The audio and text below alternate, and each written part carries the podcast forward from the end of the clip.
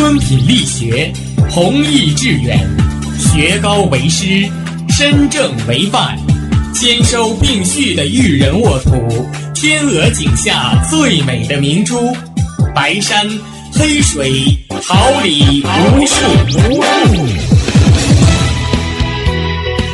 您正在收听的是哈尔滨师范大学广播电台，用声音技术生活，让声音雕刻未来。用声音记录生活，让声音雕刻未来。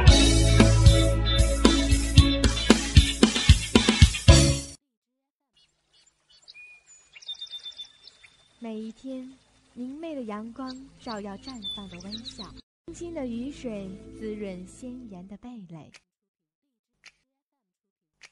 仰望那神峰之巅神奇的奥秘，俯视那细小萌芽最初的美丽，把快乐握在手心，摇晃出绚丽。幸福溢满心口，荡漾起希望的涟漪。调频七十六点二兆赫，哈尔滨师范大学广播电台。让声音化作纯白云朵，飘过你我心情的天空。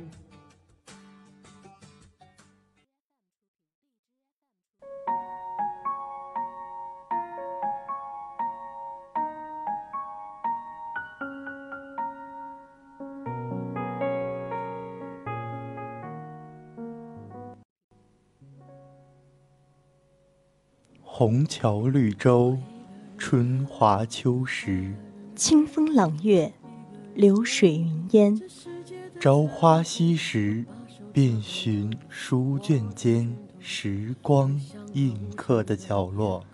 红袖添斜墨香里，错落有致的人生。又是一个阳光正好、晨风微凉的春日，清晨七点，调频七十六点二兆赫，哈尔滨师范大学广播电台晨曦书香准时与您相伴。我是徐凯欣，我是王雨松，同时代表直播间内的编辑李东辉、导播吕金阳、监制马华宇、新媒体中心董贤稳、综哥办公室吴婷，为您带去清晨最美好的问候。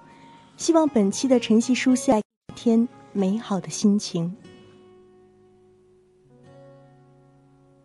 无数过往的岁月，有温暖的溶解，也有冰冷的苟且，在回忆的滚烫中，归去来兮。现实狠狠击打着我的伤口，我想问眼前的人到底是谁？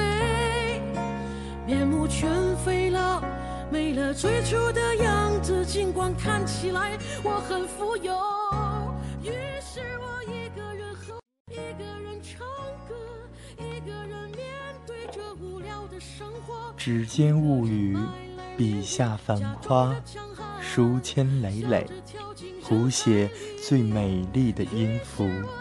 墨染飞叶，情意千行，诗句朗朗。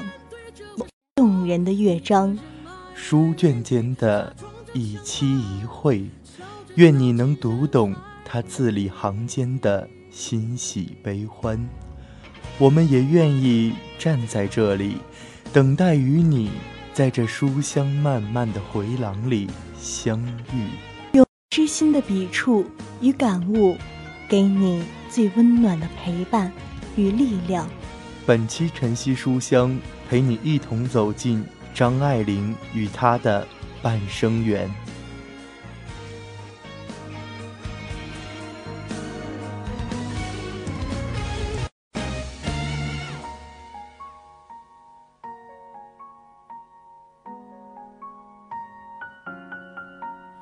一个人买来面具，假装着强悍，笑着跳进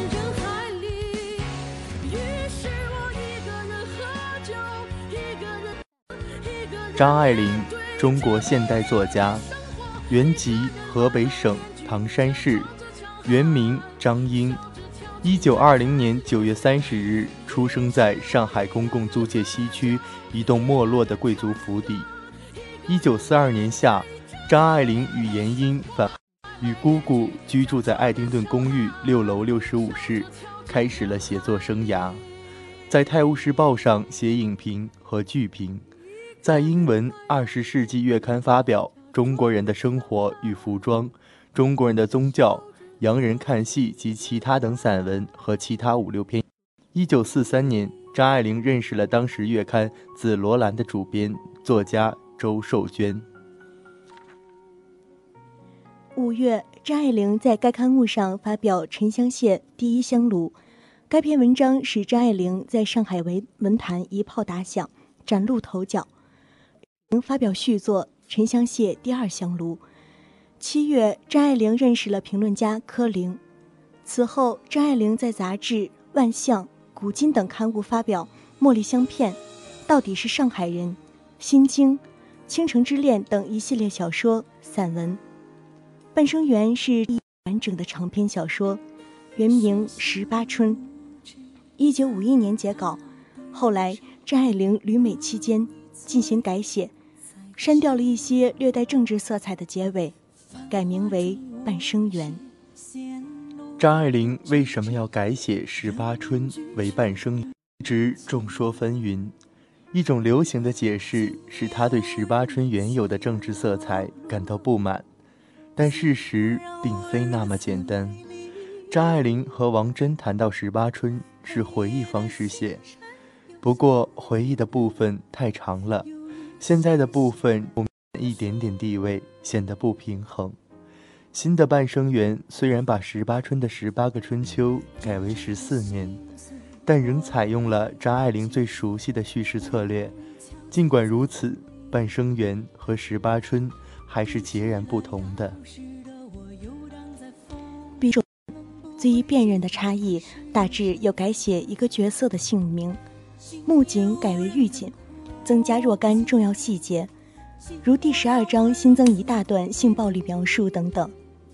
至于两树人物关系的微妙调整，情绪收发的重新布置，情节安排加理性，就不是三言两语能说清的了。半生缘把张爱玲那种精妙绝伦、回味无穷的语言表露无遗。就像一窗精巧细致的窗帘格纹，少了每一格都不成，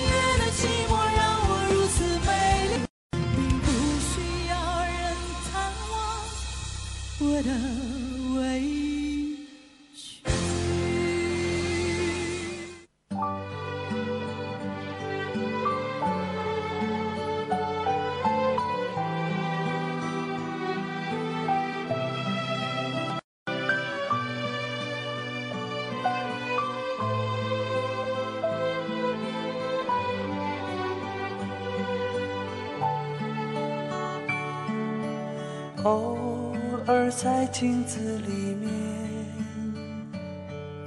就是光和雨，那片远远的天空，炉火映红的暖冬。偶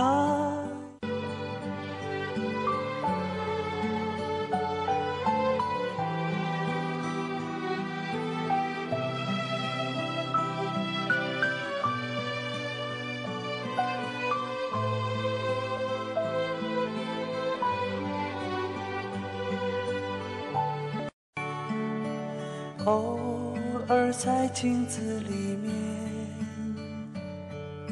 就是光和我相遇。那片远远的天空，炉火的暖冬，大雁飞过秋天的海面，看。着奔跑的童年，赤着脚的快乐，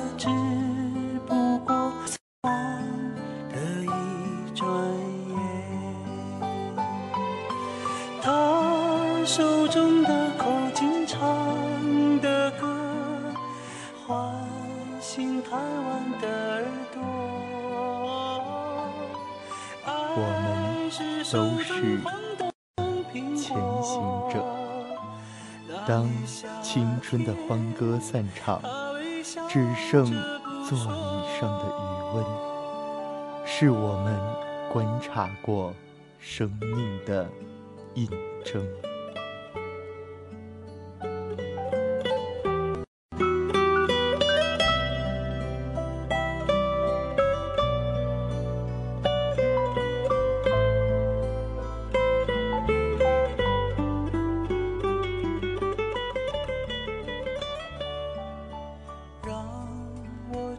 个平凡的众生男日君、曼桢、淑慧、翠芝，一群随处可见的都市年轻人，把那一点点并不离奇的痴爱怨情，缠来搅去的，在一张翻不出去的网里演了那么多年，也就不年轻了。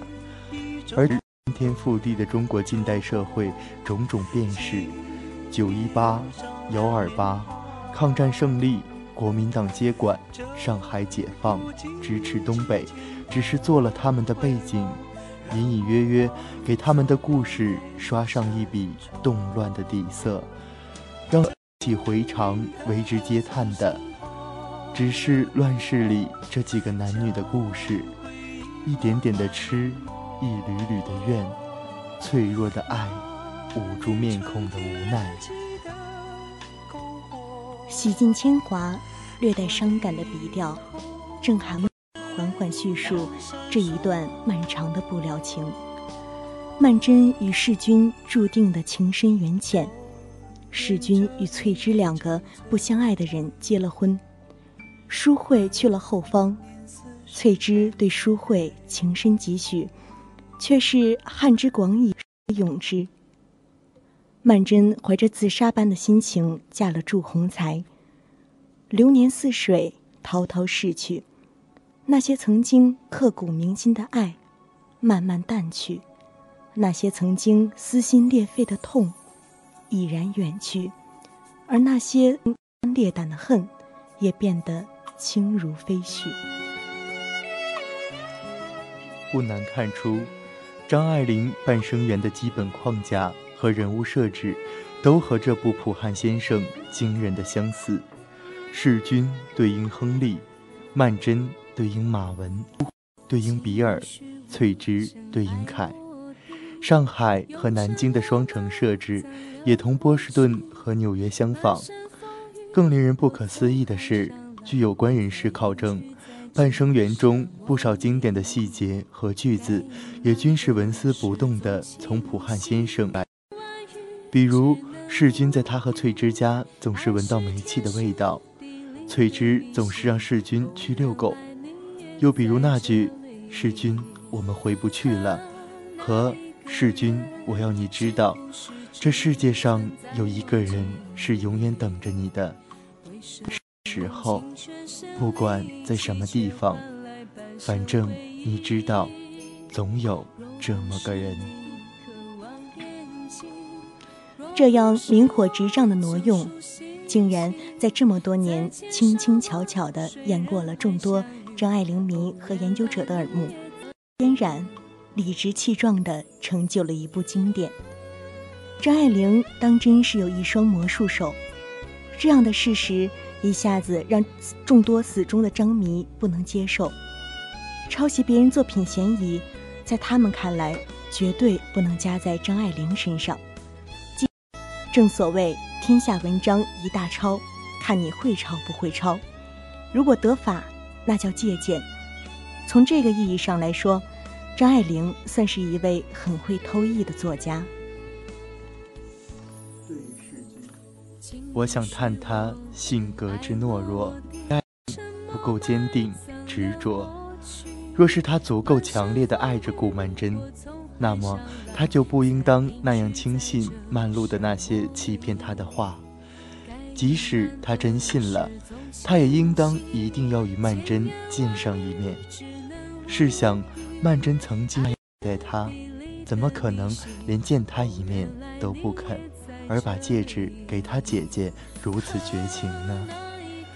因为沈世钧性格不够坚强，所以才轻易放弃了继续寻找曼桢的决心，而又那么快的与别人结了婚。哪怕是要终结，也一定要亲自见面说明白才行的。如果沈世钧脑子稍想一想，就应该发现，在他找不到曼桢的那段时间。一定是有事情发生了，可惜他放弃了。我想看此人命苦，他是一个典型的大上海时代的悲剧。他为了家人放弃了自己的爱人，去做了舞女。这一点的确显出了他的奉献、刚烈精神。但是后来，为了留住自己的丈夫，是一手培养了妹妹。如果说是他一手造成妹妹的悲剧，那又是谁造成他的悲剧呢？社会、家庭，还是他自己？这个极具矛盾的人物，留给读者深思。对于我想探他的悲剧人生，也探他的软弱无助。这个人是可以让人真正同情的一个人。他对爱情的执着要远胜于沈世钧，他有性格刚强的一面，但仍然摆脱不了作为女人的软。她不应该那样随便的将沈世钧给的戒指轻易当着他的面脱下来。我认为曼桢与世钧之间应该多沟通。其实当初吵架的事根本不至于弄得那么僵，只是当初没有人肯体谅对方。至于其他许多人，这些人虽然没有给我留下多少印象，但他们毕竟也是不可或缺的人。他们或可笑、可恨、可同情，或愚蠢，或不值一提。然而，没有，便也没有了完整的故事了。他们之所以也值得别人感叹，我想是因为他们都没有拥有完完美的人生吧。一篇不能让人回味的小说，肯定不是一篇好的小说。我因对半生缘的回味，便生出了一点感。虽然故事离我已经很久远了，当然，若故事真的按我的所叹发生，故事也便不能成为故事了。但好的小说不能仅仅是一个感人的故事，它总得反映一些东西。我想，半生缘所要反。便是，人有的时候在现实面前，真的会很脆弱。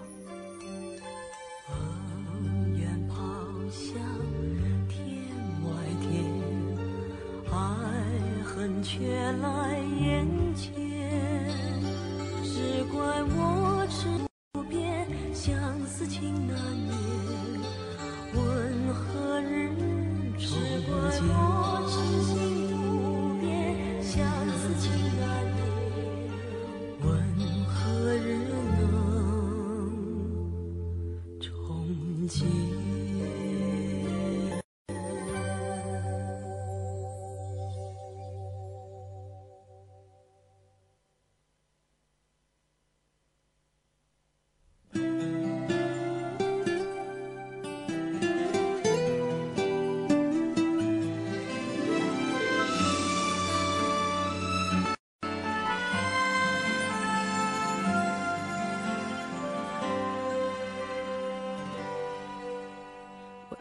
只以为能够这样看你到一百岁，所谓的完美都比不上你怀里安睡。我好累，好累。看云淡风轻，破晓的晨光唤醒沉睡的心灵。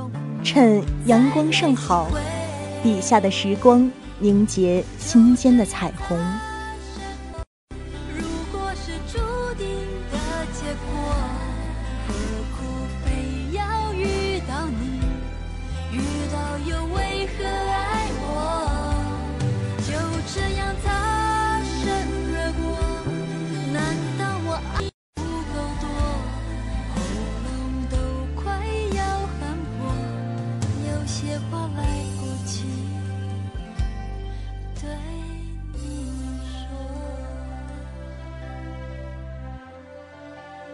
宿命是早已摆好的棋子，张爱说总是从各个角度诉说着别人无法看到的真实。他站在文字的背后，用看似平淡的心和清冷的眼光在看透这一切。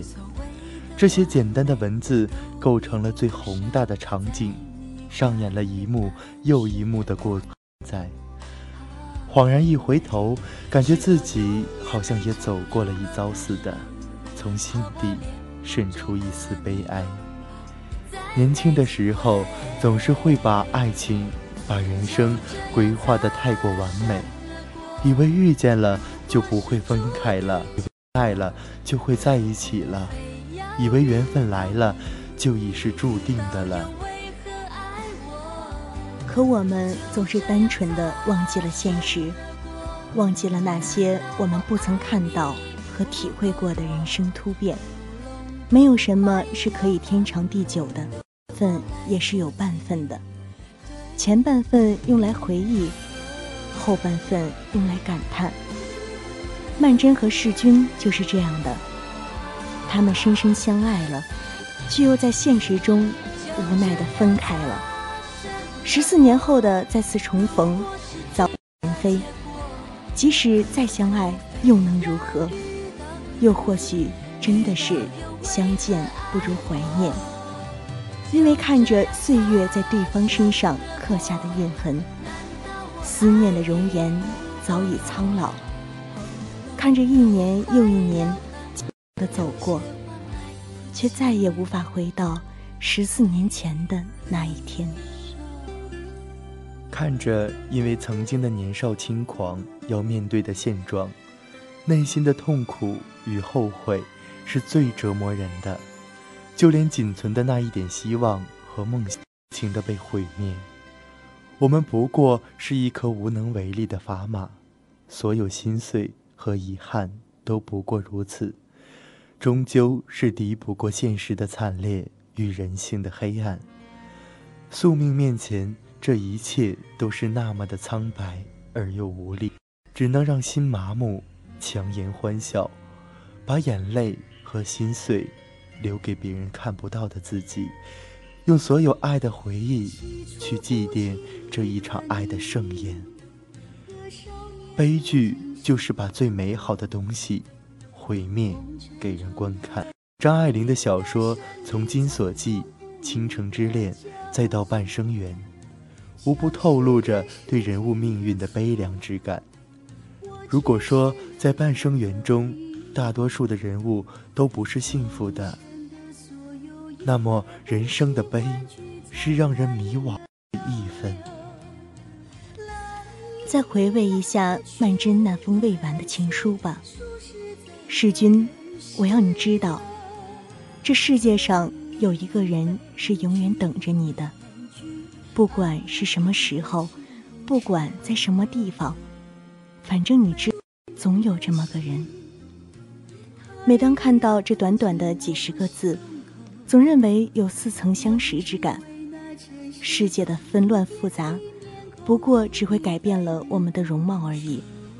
内心的坚持和执着会永存，即便相爱的人起，但是。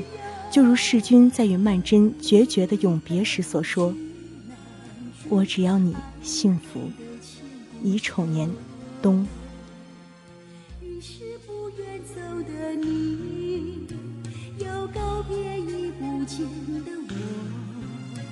今世间仍有隐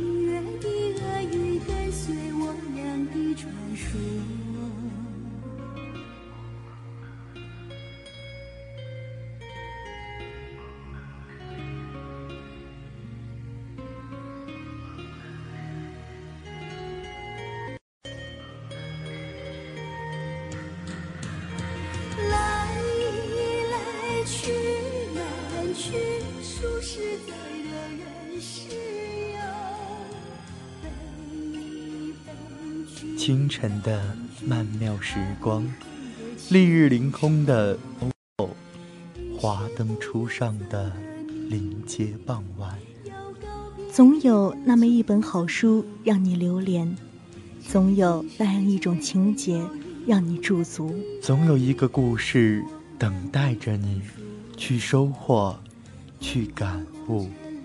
本场书香到这里就要结束了，再次为您送上清晨最美好的祝愿，也感谢编辑李东辉、导播吕金阳、监制马华宇、新媒体中心董贤稳、综合办公室吴婷的陪伴。下周同一时间不见不散，再见。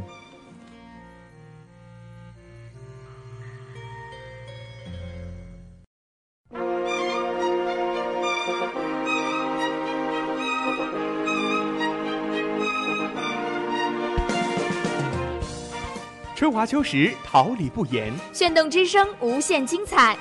FM 七十六点二。Good morning and good night. I wake up at twilight. 让电波在空中回响，让声音重塑梦想。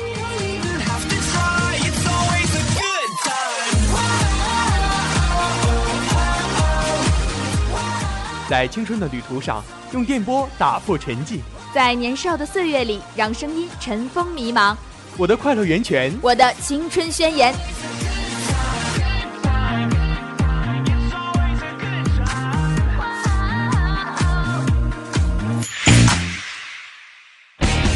哈尔滨师范大学广播电台，正青春，传递正能量。